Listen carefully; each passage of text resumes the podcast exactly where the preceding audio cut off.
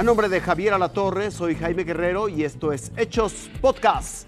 Canadá cerrará su frontera a solicitantes de asilo que hayan recorrido Estados Unidos. Los detendrá y enviará hasta Texas. Migrantes mexicanos desafían la nieve y las temperaturas bajo cero. Tratan de protegerse del frío lo mejor que pueden y algunos van con sus hijos. Pero no vaya a pensar que entraron a Estados Unidos por California en alguna de las recientes e inéditas tormentas invernales. Entraron desde Canadá al estado de Vermont. Llegaron legalmente a territorio canadiense por aire y después se internaron a Estados Unidos por el bosque.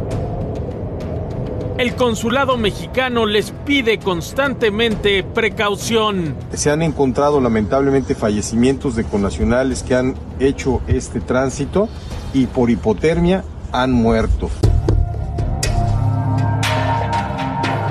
En una gran contradicción provocada por las barreras al libre tránsito de personas en sentido opuesto a los mexicanos, avanzan otros migrantes hacia Canadá. Pero es una formalidad. Rusos, nigerianos, centroamericanos toman autobuses en Manhattan y luego camionetas al cruce fronterizo de Roxham Road con ropa de invierno regalada por activistas. Hay latinos cuyas solicitudes de asilo y visa en Estados Unidos fueron rechazadas como Giovanna, que escapa de la violencia en Colombia. Que siento que mm, acá voy a tener una mejor calidad de vida. Avanza con su hija hacia la única esperanza que les queda. Hola. ¿Cómo está? Este contradictorio panorama migratorio no gusta ni en Estados Unidos ni en Canadá. Los estadounidenses enviaron refuerzos de la patrulla fronteriza a Vermont y Nueva York para frenar a los mexicanos. Justin Trudeau amenazó con cerrar los pasos migratorios rurales. Su advertencia se cristalizó en la cumbre que tuvo con Joe Biden en Ottawa.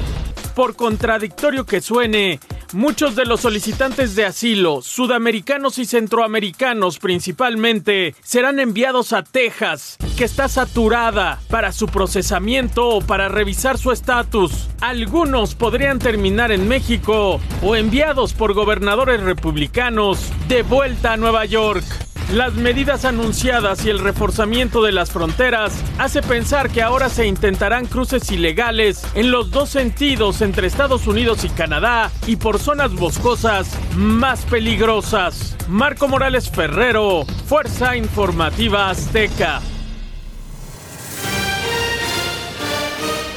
Esto fue Hechos Podcast. Gracias por su atención. Que tenga un espléndido fin de semana.